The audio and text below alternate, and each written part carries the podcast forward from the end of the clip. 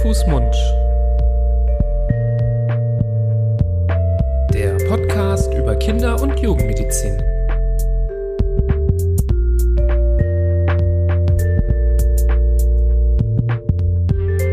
So, ihr Lieben, herzlich willkommen zu einer neuen Folge von Hand, Fuß, Mund, eurem Podcast zum Thema Kinder- und Jugendmedizin von mir. Ich bin Nibras und du? Wer ist ich da? Bin, ich bin Florian. Ah, Florian, Gott sei Dank. Ich dachte, es wäre schon jemand anderes. Der Podcast für Kinder- und Jugendmedizin. Ich habe heute gelesen, dass uns jemand freundlicherweise verlinkt hat mit den Worten der Podcast für Kinder- und Jugendmagazin. Auch Ach, nicht schlecht. Sehr gut. Aber besser als für äh, der Podcast für Rindermedizin zum Beispiel. Rindermedizin. Den gibt es bestimmt Stimmt. auch, so einen tiermedizinischen Podcast. Ja, das weiß ich gar nicht. Das wäre, äh, vielleicht ist das sogar eine, ne, gibt sicher. Also es ist sicher keine Nische, die es nicht gibt. Doch, doch, es gibt alle, Podcast alles, was man sich vorstellen alles. kann, Podcast mhm. gibt es mittlerweile. Ja, ja, aber was es noch nicht gibt, ist eine Folge von uns zu dem Thema, was wir uns heute ausgesucht haben. Einem Thema, das, äh, ja, sagen wir mal, vor allem eher ähm, neugeborene Säuglinge und relativ kleine Kinder ähm, betrifft. Wir sprechen heute über ja die Windeldermatitis ähm, und Wunde Popos. Das ist ähm, etwas, das ja denke ich, fast jedes Kind irgendwie auch mal durchmacht äh, in, mit der Zeit und ähm, wo es ganz, ganz viele verschiedene Möglichkeiten gibt, das vorzubeugen, das zu behandeln, ganz viele Tipps und Tricks drumherum. Viele von euch kennen bestimmt das eine oder andere, was wir heute besprechen werden, aber vielleicht nennt man auch noch was anderes dazu. Ähm, Florian, das Thema bei euch, dir geläufig, schon mal gehabt? Oh. Nicht selbst? Du hast es.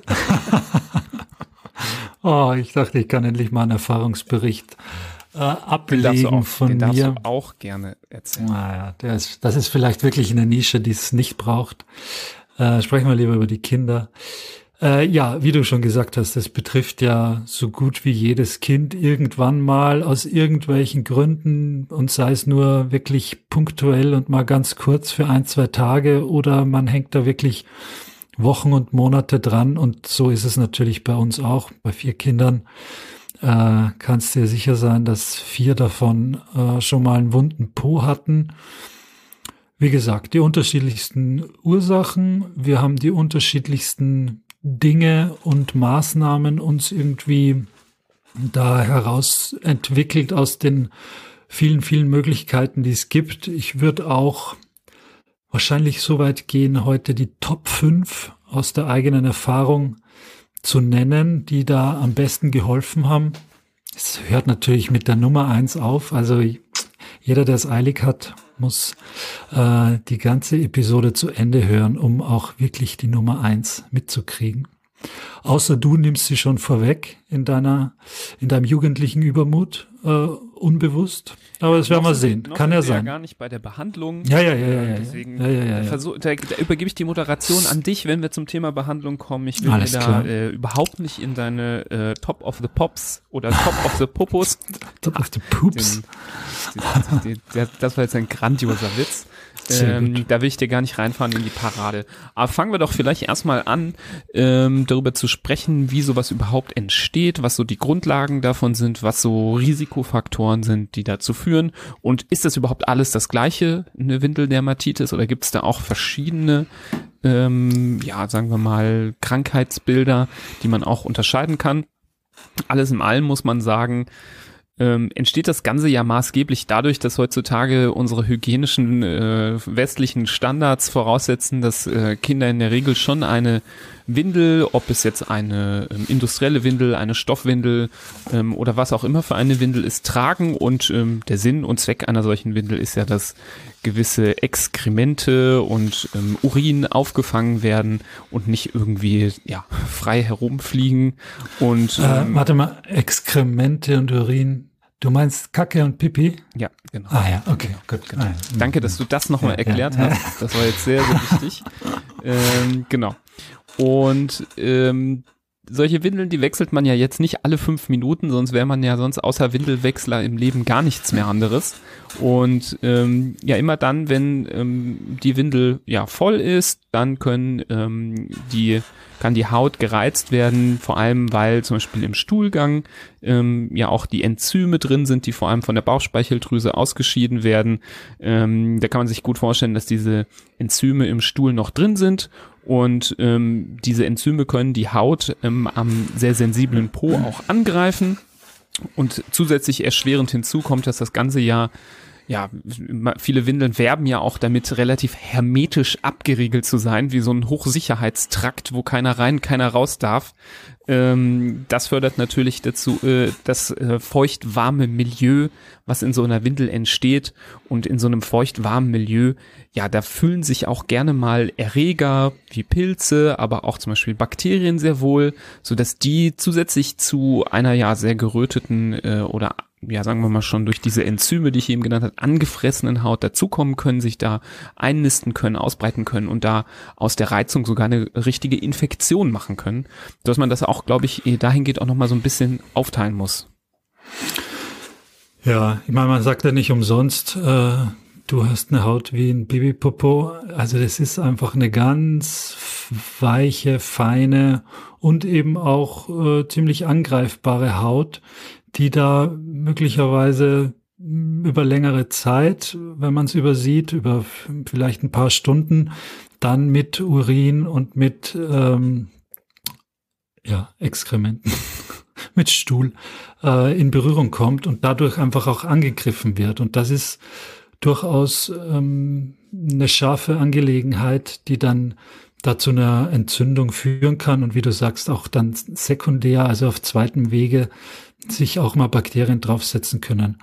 Man kann jetzt nicht den ganzen Tag nur Windel wechseln. Äh, grundsätzlich sollte man aber natürlich schon gucken, dass wenn jetzt die Windel, wenn man merkt, dass die Windel voll ist, dass da entweder eine ordentliche Menge Urin drin ist oder auch nur ein bisschen Stuhl, dass man da zügig dafür sorgt, dass das kleine Kind da eine frische Windel um den Popo bekommt. Ich habe mal ausgerechnet, ähm, bei uns ist ja gerade Nummer vier noch immer Windelträger. Die haben sich ja nicht die Türklinke, sondern die Windel in die Hand gegeben, bis jetzt unsere vier Kinder. Wenn der stubenrein ist und mal keine Windel mehr braucht, dann haben wir wahrscheinlich so grob über den Daumen 29.000 Windeln gewechselt. Das ist schon das ist für so einen Windeleimer ganz schön. Und wir haben nur, wir haben noch immer den ersten Windeleimer. Also der hat schon einiges gesehen. Okay. Ähm, das machst du also schon mit verschlossenen Augen, mit nur einer Hand, während du gerade mit der anderen Hand eine E-Mail schreibst, äh, ohne Probleme man, wahrscheinlich. Manchmal sogar nur per Telefon. Ah ja, ja. sehr gut. Sehr ja. gut. Aber ich habe es noch nicht, wir haben es noch nicht geschafft, dass sich ein Kind selbst die Windel wechselt. Das soll es mhm. ja, glaube ich, auch geben, aber mhm. ist vielleicht auch nicht äh, so ähm, unbedingt notwendig. Ja. Genau. Ähm, Risikofaktoren, also du hast eigentlich den wichtigsten Risikofaktor jetzt gesagt. Also natürlich muss man regelmäßig die Windeln wechseln und umso seltener man sie wechselt, umso häufiger tritt eine solche Windeldermatitis auf. Ähm, also so eine Reizung der Haut bis hin zu einer, ja, ähm, auch äh, Zerstörung der Haut, richtig mit so offenen, nässenden Stellen. Und was ich eben meinte, was man noch ein bisschen unterscheiden muss, ist, dass eine Windeldermatitis nicht unbedingt eine Infektion direkt sein muss, aber meistens der Nährboden ist, auf den sich Pilze oder Bakterien setzen können und eine Infektion obendrein auslösen können. Und ähm, solche bakteriellen oder Pilzinfektionen, die muss man natürlich dann auch anders behandeln. Ähm, das erkennt der Kinderarzt in der Regel ähm, ja entweder schon mit dem Auge, aber auch vielleicht durchaus mit einem Abstrich, den er dann äh, oder sie dann macht. Ähm, aber da kommen wir vielleicht gleich nochmal zu. Was noch weitere Risikofaktoren sind, ähm, wenn die Kinder natürlich eine Durchfallerkrankung haben, dann äh, fördert es auch so eine Windeldermatitis.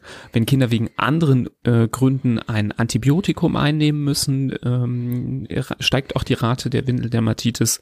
Und Kinder, die natürlich eine sehr, sehr empfindliche Haut äh, an der Stelle haben, zum Beispiel wenn Kinder eine Neurodermitis haben und früh damit zu kämpfen haben, auch dort ähm, hat man häufiger mit Windeldermatitis zu tun. Also das wären so, ähm, so die wichtigsten Risikofaktoren, die man nennen sollte. Das Essen darf man nicht vergessen, nämlich das, was nicht nur das, nicht nur der Säugling zu sich nimmt, sondern auch die stillende Mama. Ähm, das äh, gelangt ja nicht wirklich ungefiltert, aber doch gefiltert zumindest auch äh, in das Kind.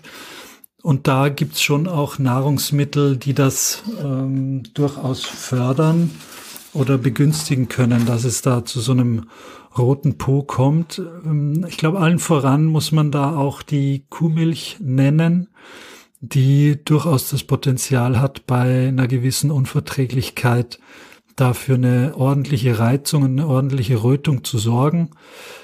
Dazu kommen, ähm, kommt Gemüse, also gewisse Gemüsesorten, so wie Tomaten oder Paprika. Auch die können äh, dafür sorgen. Zitrusfrüchte ganz besonders auch, äh, zum Beispiel Orangensaft oder, oder ähnliches. Äh, und dann sind noch Nüsse und Beeren äh, auch immer wieder mal ja, dafür verantwortlich, dass es zu so einer meist relativ, relativ kurzen äh, Phase kommt, wo der Po rot ist und was man eigentlich mit guten Maßnahmen dann auch wieder in den Griff bekommt. Wenn sich's, wenn man jetzt einmal irgendwie dem Kind was unter Anführungszeichen Falsches äh, zu essen gegeben hat, nämlich falsch für den Po, ähm, und es kommt zu so einer äh, Entzündung am Po und es wird dann nicht ausreichend gepflegt oder nicht, es spricht nicht richtig an, dann kann sich natürlich auch aus so einer ganz eigentlich äh, kurzfristigen Geschichte eine ganz hartnäckige Infektion ausbilden. Wenn sich da eine Pilzinfektion draufsetzt, das kann Wochen oder noch länger dauern, bis man die im Endeffekt mit Antimykotika dann erst wegbekommt. Mhm. Kommen wir vielleicht jetzt zu den Aspekten, wie man dem Ganzen etwas vorbeugen kann. Das ähm, erklärt sich äh, zum einen natürlich stark an den ähm, Risikofaktoren, die wir eben genannt haben. Also wenn wir sagen, zu seltenes Wechseln ähm, steigert das Risiko, dann führt ein regelmäßiges Wechseln natürlich zu einer Reduktion des Risikos. Ähm, was auch empfohlen wird, ist, dass man den Po nicht nur wischt mit dem, manchmal greift man ja, schlägt man ja so die Windel um und wischt den Po ja damit einmal ab, sondern es wird schon empfohlen, auch wirklich mit warmem Wasser den Po einmal zu reinigen. Aber hat man den Po einmal nass gemacht, sollte man immer darauf achten, dass man ihn auch ausreichend abtrocknet. Also wenn da Flüssigkeit stehen bleibt oder da reicht häufig schon so ein kleiner Flüssigkeitsfilm, ähm, der sich dann äh, ja direkt die neue frische Windel vielleicht ein bisschen äh, nass macht. Ähm, allein dadurch kann ähm, diese ja, Reizung wieder gefördert werden. Und ähm, ich fand es interessant, eine Studie, die ich gefunden habe, die würde ich auch mal verlinken. Darin wurde das Auftreten der Windeldermatitis verglichen, ähm, stellvertretend für drei Kontinente ähm, zwischen Kindern in Deutschland, USA und China. Also so der Vergleich Nordamerika, Europa und ähm, Asien. Und was sehr, sehr interessant war, war, dass in Deutschland ungefähr 14,9 Prozent der Kinder, das waren Kinder so zwischen zwei und, ähm, glaube ich, zwölf oder 18 Monaten, ungefähr 15 Prozent der Kinder eine Windeldermatitis irgendwann mal bekommen haben und in China lag die Rate nur bei 1,3 Prozent. Also das äh, war ungefähr nur ein Zehntel. Ähm, die USA lag so in der Mitte bei ungefähr 8,7 Prozent. Also in Deutschland hatten wir relativ viele Fälle und das war irgendwie sehr erstaunlich. Und die Studie hat so ein paar Sachen ähm, rauskristallisiert. Die haben sich natürlich gefragt, was machen die Chinesen denn eigentlich äh, anders, dass bei denen die Rate so viel niedriger ist. Und es sind ähm, ein paar Sachen aufgefallen. Ähm, die haben deutlich häufiger gar keine Windel an die Kinder, dass die quasi äh, Freilufttouren mhm. machen. Als ersten Punkt. Dann ähm, hatten sie festgestellt, dass die ähm, Chinesen häufiger ähm, so Pflege, Pflegeprodukte für die Haut auftragen, so rein prophylaktisch, also jetzt nicht äh, den ganzen Tag den Po damit einkleistern, aber immer mal wieder so ein bisschen dünn auftragen, auch bevor überhaupt schon eine Rötung entsteht. Also die haben häufiger eingecremt, einfach so schon zum Schutz. Ähm, und ähm, sie haben mit sehr, sehr viel Wasser immer gereinigt, also immer darauf geachtet, dass man nicht nur ein, zweimal am Tag den Po mit Wasser reinigt, sondern bei jedem Windelwechseln. Und ein Aspekt, der auch interessant war, die hatten die kürzeste Nachtwindelzeit, so wurde das da genannt. Das heißt, wie lange trägt das Kind zur Nacht die Windel, weil man ja vielleicht nachts weniger häufig wechselt als tagsüber. Und da lag im Durchschnitt, und das ist jetzt wie gesagt nur der Durchschnitt dieser Studie, an denen aber über 1000 Kinder teilgenommen haben, ähm, lag der Durchschnitt in Deutschland bei ähm, über acht Stunden ähm, der Nachtwindel und in China bei sechs Stunden. Also ungefähr zwei Stunden kürzer. Und das wurde auch als einer der Gründe benannt, wieso vermutlich dort die ähm, die, die äh, Rate niedriger ist. Jetzt kann man auch noch spekulieren, es gibt noch ein paar andere Sachen, die man überlegen könnte, die nicht beobachtet wurden, die ich mich zumindest gefragt habe nach dem Thema Ernährung ist da nicht geguckt worden in der Studie, ob es irgendwelche Unterschiede gibt, was die Ernährung angeht. Ähm, Kinder in äh, oder äh, Leute in China sind ja häufig laktoseintolerant, das habe ich mich gefragt, ob das vielleicht noch mhm. was damit zu tun haben könnte. Da gibt es keine Aussagen der Studie, ist nur ein Gedankengang von mir weil dort ganz, ganz viele oder fast alle äh, Mütter, die da stillen, eben keine Laktose zu sich nehmen. Ob das nochmal eine Rolle spielen könnte, das müsste man natürlich nochmal gesondert untersuchen. Also da sind, wie gesagt, bei der Studie noch ein paar Punkte, die nicht ausreichend geguckt worden sind, aber ich fand die Punkte, die da schon rauskristallisiert worden sind, ganz interessant. Mhm.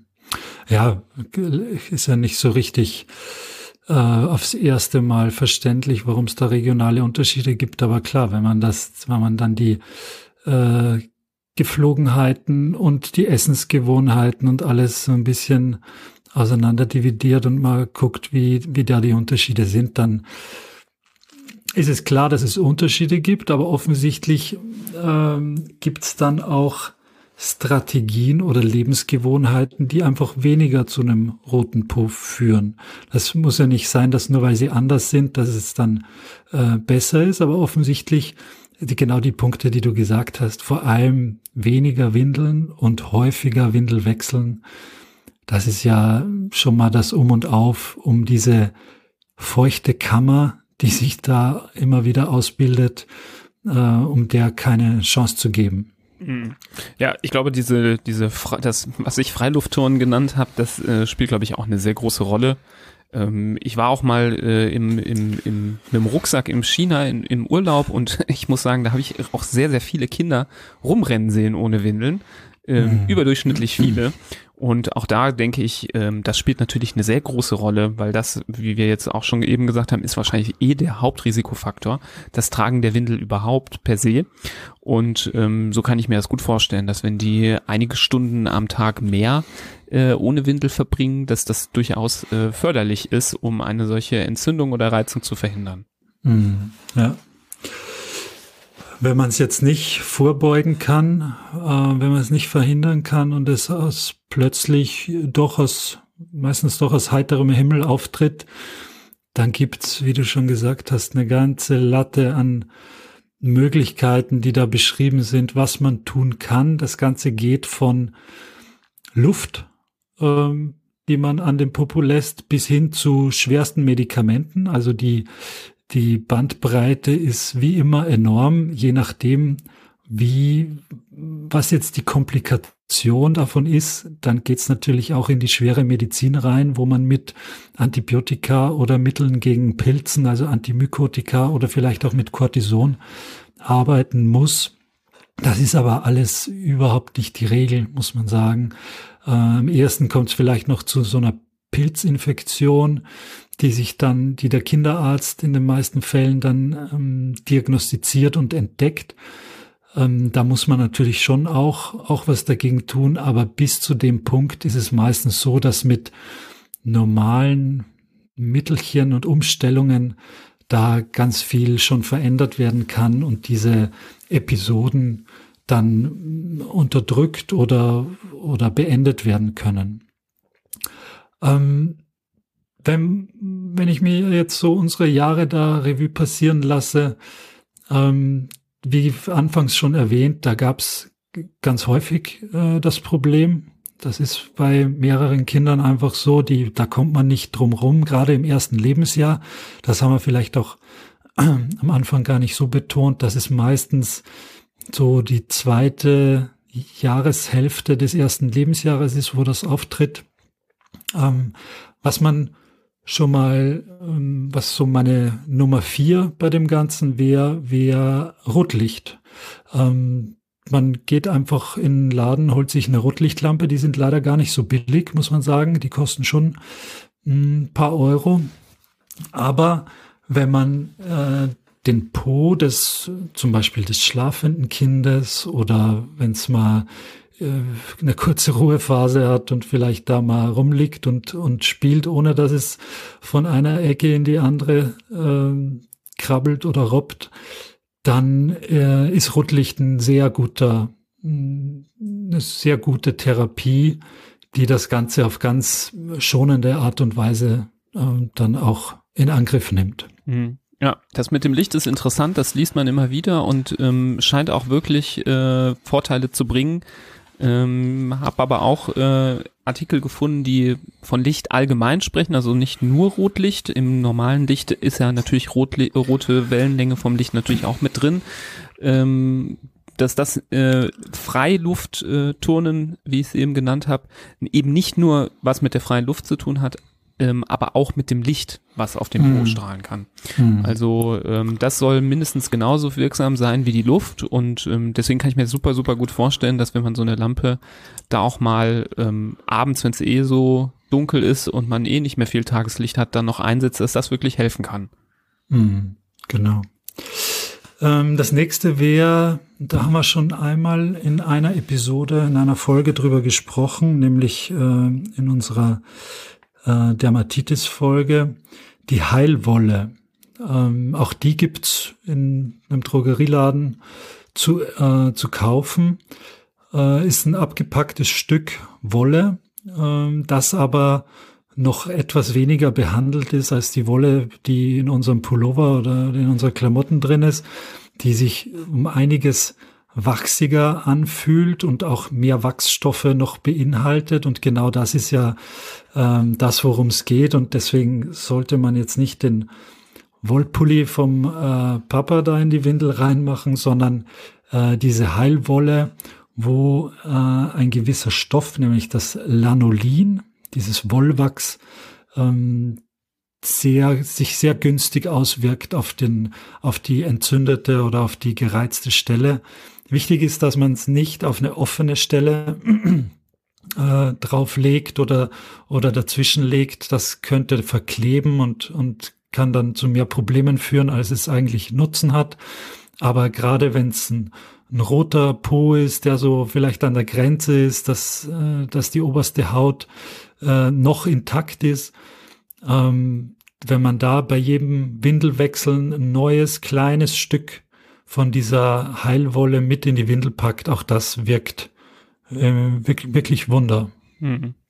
Ja, vielleicht noch zu dieser Heilwolle, da handelt es sich ja bei in der Regel um Schafswolle, also es ist keine mhm. normale äh, Baumwolle, sondern schon Schafswolle und dieses Wachs, was du ansprichst, das ist ähm, so Talg aus den Talgdrüsen der Schafe ähm, und äh, dieses, die, dieser, diese Talgdrüsen, die haben äh, den Sinn, bei Schafen kann man sich auch vorstellen, die haben ja sehr, sehr dicht, dichtes Fell, deswegen sind wir ja so interessiert an deren Wolle, um daraus äh, äh, schöne Pullis zu stricken.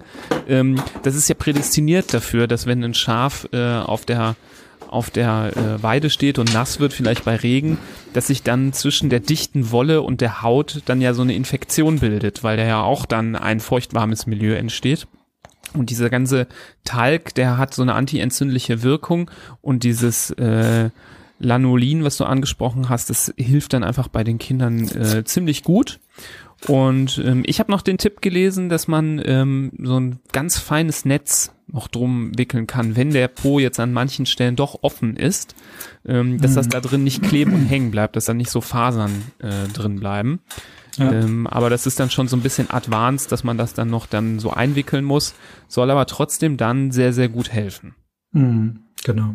Das ist äh, sehr wichtig, dass, dass das nicht direkt aufliegt. Welchen Platz genau. auf deiner Rangliste hatte das jetzt? Drei. Was war eigentlich fünf? Was war fünf? Die Luft. Ach so. Äh, und die Liebe.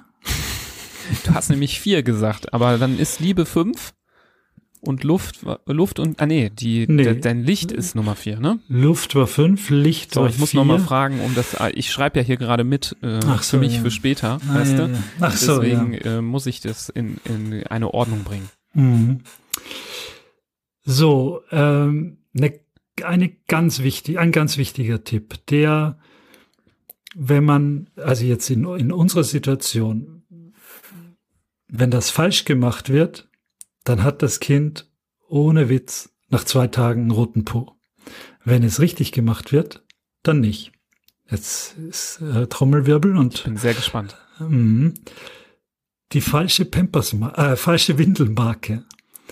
Ähm, es gibt ja mehrere Anbieter von diesen Windeln. Ich will jetzt auch gar nicht sagen, welche da besonders äh, bei, bei uns jetzt ähm, persönlich gut ist und welche schlecht. Es gibt ja mehrere. Aber wenn wir von einem Anbieter die Windeln verwenden, dann und das ist nicht nur bei einem Kind so, das war mindestens bei drei Kindern so, dann kriegt das Kind einen sehr gereizten roten Po. Und wenn man das wechselt oder wenn wir das wechseln, dann ähm, löst sich das in Wohlgefallen auf. Wenn man gar nicht auf die Idee kommt, dass es vielleicht an der Windelmarke liegt, weil eigentlich ja alle Windeln gleich sind, das ist irgendein saugfähiger Stoff mit ein bisschen Plastik und vor allem Klebeflächen, dann äh, kann man sich das Leben da auch ziemlich schwer machen.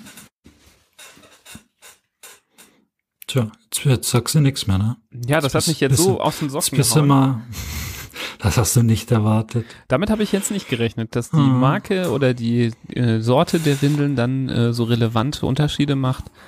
Ähm, aber das können bestimmt viele, äh, viele nachvollziehen, dass äh, dann vielleicht mit einem Wechsel äh, dann auch dann Ruhe eingekehrt ist vielleicht. Mhm. Ich, das wollte ich gerade sagen. Vielleicht gibt's ja auch in der Hörerschaft irgendwie diese Beobachtung.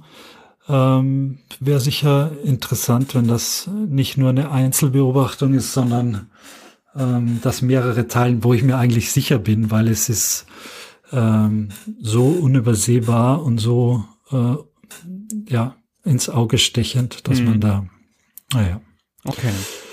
Ja, wie sieht's denn jetzt mit dem Eincremen aus? Eincremen ist ja auch nochmal so ein Thema, mhm. ähm, was ich immer so ein bisschen schwierig finde einzuschätzen, denn mhm. ich habe auch schon äh, Post demonstriert bekommen in der Kinderklinik, wo teilweise wirklich auch offene Stellen da waren, wo äh, Zentimeter dicke Cremeschichten draufgeklebt mhm. haben ja. ähm, und sich dann auch ein bisschen gewundert wurde, ja, irgendwie wird das aber nicht besser.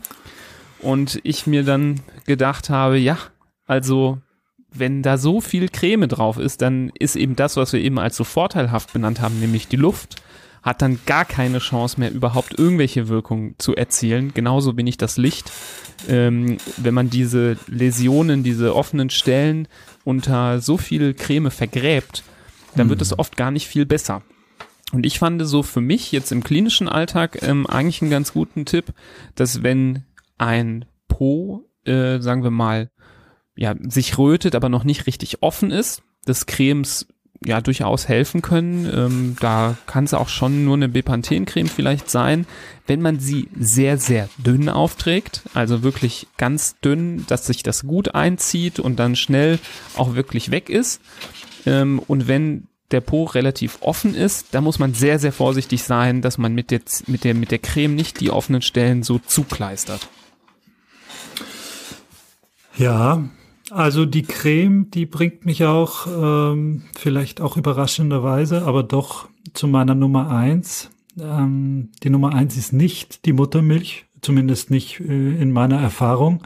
Ich glaube, da gibt's auch mh, mm, oder das, das ist ja auch bekannt, dass Muttermilch, egal was es für Probleme gibt, äh, diese Probleme durchaus äh, souverän lindern kann, sei es jetzt ähm, als Nasentropfen, als Augentropfen, als Wundsalbe äh, oder Wundflüssigkeit. Die Erfahrung habe äh, hab ich nicht gemacht, aber ähm, die Cremen, das ist in der Tat, so wie du sagst, ein Punkt, wo man viel falsch machen kann, aber in meiner Erfahrung auch etwas sehr Nützliches und sehr Hilfreiches anwenden kann. Ähm, ich spreche jetzt eigentlich von einer speziellen Creme. Das, wie nennt man das dann? Äh, Werbung ohne ähm, Werbung ohne Nennung ohne Werbung. Nennung ohne Werbung. Werbung ohne Nennung ist schwieriger. Äh, Nennung ohne Werbung. Also das ist äh, die Palliativcreme. Das klingt jetzt erstmal für alle, die schon mal mit irgendwas mit Palliativ zu tun hatten, erstmal abschreckend, hatten aber gar nichts mit Palliativ zu tun, sondern die heißt einfach nur Palliativcreme, ist nicht nur für Babys, sondern kann auch Erwachsene ähm, verwenden, ist so eine Art Wund, Wundsalbe steht auch, ich habe sie gerade in der Hand, weil ich zufälligerweise hier wie immer im Badezimmer aufnehme. ähm, zur Pflege bei Wunder, rauer und rissiger Haut. Da ist Wollfett drinnen und auch Panthenol, was auch in dieser Bepanthen drin ist, die du gerade genannt hast. Mhm. Aber diese Creme ist wirklich ein Hammer. Gerade bei so Läsionen im Windelbereich, ähm, am Po, auch wenn es vielleicht schon ganz wenig nur offen ist, die wirkt innerhalb von Stunden wirklich Wunder. Kann ich nur aller, aller, aller wärmstens empfehlen. Äh, wir werden nicht bezahlt von der Firma, wo ich gar nicht weiß, wie die Firma überhaupt heißt. Da steht nicht mal eine Firma drauf. Die heißt einfach nur Palliativcreme mhm. und ist einfach nur super. Ja. Die Creme kenne ich natürlich auch, weil sie äh, in Kliniken häufig auch benutzt wird und äh, ich kenne sie auch aus dem Bereich der Neonatologie sehr gut und ähm, habe auch damit sehr gute Erfahrungen gemacht, die für Patienten und Patientinnen zu verschreiben und ähm, es hat auch aus meiner Erfahrung bisher immer gut geholfen. Bei Cremes äh, gibt es natürlich noch ein paar andere Dinge, die man vielleicht nennen kann. Ähm, häufig werden auch diese zinkhaltigen Cremes ähm, mm. empfohlen. Ähm, muss ich gestehen, habe ich auch gute Erfahrungen mitgemacht, wenn ich die mal verschrieben habe ähm, oder angeordnet habe. Zink ist ja entzündungshemmend und ähm, hat da eine ganz gute Wirkung. Ich habe aber auch schon Erfahrungsberichte gehört, die gesagt haben, es hat jetzt bei mir nicht so ganz so viel geholfen. Es gibt allerdings auch Studien, die zeigen, dass äh, zinkhaltige Cremes die ähm, den Rückgang der Dermatitis unterstützen und fördern. Das heißt, eine Wirkung kann man denen jetzt nicht ganz ähm, abstreiten, aber es ist durchaus ähm, ja es ist durchaus äh, vielleicht individuell unterschiedlich, ob man das Gefühl hat, es hilft gut oder nicht. Mhm. Zu, zu den zinkhaltigen Cremes, da habe ich jetzt nicht bei den Kindern oder nicht bei den eigenen Kindern Erfahrung, aber auch in der Klinik bei unseren Patienten, die teilweise eine schwere Schleimhautentzündung haben nach, äh, nach Chemotherapie. Da ist das Problem und inwieweit man das jetzt auf einen, auf einen gesunden wunden Po ummünzen kann, mh, hm, weiß ich nicht, aber bei diesen, bei unseren Patienten ist das Problem, dass wenn diese Zink, diese Zinkpaste ist ja unglaublich zäh und unglaublich ähm, fest eigentlich, trocken, ja, ja. trocken. Und wenn man, das ist auch das, was ich eben auch ein bisschen meinte mit diesem zugekleisterten Post, dann waren das genau. so dicke Schichten von der Zinkpaste. Genau. Und wenn du das dann reinigen möchtest, weil da vielleicht Stuhl drauf gekommen ist und du musst richtig schrubben, um diese Zinkpaste da runter zu bekommen, dann ist der Po danach fast genauso oder vielleicht sogar noch offener, mhm. weil du die oberflächlichste Schicht, die, die sich da vielleicht schon gebildet hat, mhm. dann wieder runter, ähm, runtergerubbelt hast. Ja. Äh, Habe ich vielleicht vergessen zu sagen, also ich fand es auch eher ratsam und hilfreich bei noch nicht richtig offenen Stellen, sondern bei reiner Rötung, mhm, ja. da die Zinkpaste zu benutzen. Ähm, hast du vollkommen recht, sehe ich auch so, dass wenn offene Stellen da sind, dass es problematisch ist, eben genau das. Es bildet sich ja auf jeder offenen Stelle, jeder heilenden Wunde, das kennt man, so ein äh, Granulationsgewebe, so nennt man das.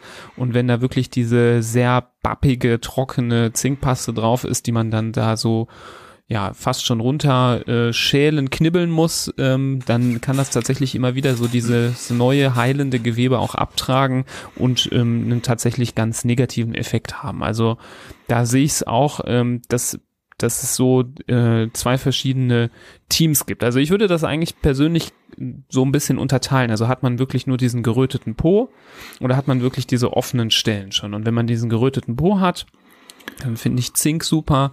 Dann kann, kann man ähm, aber auch zum Beispiel mit Bepanthen erstmal das versuchen. Und sobald mhm. man die offenen Stellen hat, dann sollte man eher das offene, das Nest ja auch so ein bisschen ähm, und äh, kann ja auch dann dieses feuchte Milieu unterstützen. Dann sollte man eher dafür sorgen, dass das eher wieder trockener wird und nicht so nässend ist und dass Luft dran kommt und dass dann eher so zum Beispiel diese Schafswolle hilfsreich, hilfsreich, äh, hilfsreich ist oder ähm, eben ähm, trocknende, sogenannte gerbende Stoffe, über die haben wir jetzt auch noch nicht gesprochen, ähm, die ja häufig auch empfohlen werden, allen voran der Klassiker des ähm, Schwarzteebades, ähm, dass man einen äh, klassischen schwarzen Tee aufkocht, erstmal lange ziehen lässt, das Wasser abkühlen lässt und dann darin den das Kind reinsetzt oder damit den die diese Stellen abtupft. Ähm, es gibt hier und da auch manchmal die Empfehlung, sogar den Teebeutel äh, irgendwie mit in die Windel mhm. reinzulegen. Ähm, ah, genau. Damit machen wirklich viele auch gute Erfahrungen und ähm, ich finde gerade bei so nässenden offenen Stellen ist das eine ist das eine gute Empfehlung in Kombination mit diesen ähm, mit der mit der Heilwolle. Ja, was man von früher oder was ich eigentlich nur so aus meiner, ich glaube sogar aus meiner Kindheit kenne, aber seither jetzt äh, nicht in der praktischen Anwendung, sind diese Babypuder. Ähm, die die gibt's sicher noch, äh, wahrscheinlich noch die gleichen Marken, die es damals gab. Aber von denen ist man eigentlich auch abgerückt, weil sie auch nicht wirklich förderlich sind, weil das auch hauptsächlich nur krümmelt und, und das Ganze nicht wirklich besser macht. Mhm. Ja, vom Babypuder habe ich ja auch schon die so Krusten entstehen sehen. Mhm. Also das ist schon schwierig. Gerade wenn man auf einen nässenden Po dann auch noch dann drauf pudert, dann äh, entstehen ja. wirklich so Klümpchen. Ähm, also so dieses typische Puder, das ist aus meiner Sicht auch nicht, äh, nicht besonders ratsam. Mhm. Ähm, wo wir bei Bädern waren, kann man vielleicht noch Kamillebäder nennen. Ähm, genau. Ähm, Kamillebäder ähm, sind manchmal auch äh, äh, hilfreich. Die sind jetzt nicht so ähm, gerbend äh, wie jetzt zum Beispiel Schwarzteebäder, aber Kamille hat so einen beruhigenden Effekt für die Haut ähm, und kann äh, durchaus lindernd sein. Da kann man zum Beispiel auch das Kind gut durchaus, ähm, wenn man es vielleicht längere Zeit an der freien Luft gelassen hat, aber plant, das Kind jetzt äh, schlafen zu legen mit einer Windel, dann vorher nochmal ins Kamille, Kamillebad setzen und dann ähm, zu Bett bringen. Also auch da gibt's jetzt wissenschaftlich nicht so richtig äh, tolle Studien, die das äh, beweisen, dass es so gut hilft, aber die Erfahrungsberichte sind durchaus gut, deswegen kann man das, denke ich, auch sehr gut empfehlen. Und wenn, wenn man den Po reinigen muss, dann nur mit Wasser. Mit äh, lauwarmen, handwarmen Wasser. Man muss aufpassen, die, die Babys sind natürlich viel temperaturempfindlicher als so ein Erwachsener und wenn man sich ähm, warmes Wasser über die Hand laufen lässt und sich denkt, ah ja, das ist ganz angenehm, das ist für ein Baby wahrscheinlich deutlich zu warm.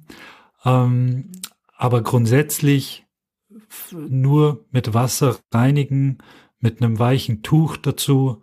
Äh, Im Zweifelsfall, wenn das ohnehin schon äh, stark gerötet ist oder, oder schmerzhaft ist, dann nur tupfen und nicht, nicht reiben und nicht jetzt da mit Seife den Popo schrubben, bis er glänzt, weil das äh, bringt auch einfach die, äh, die Haut, das intakte Milieu der Haut aus dem Gleichgewicht und dann kommt es erst recht zu solchen hm, Reizungen und Entzündungen.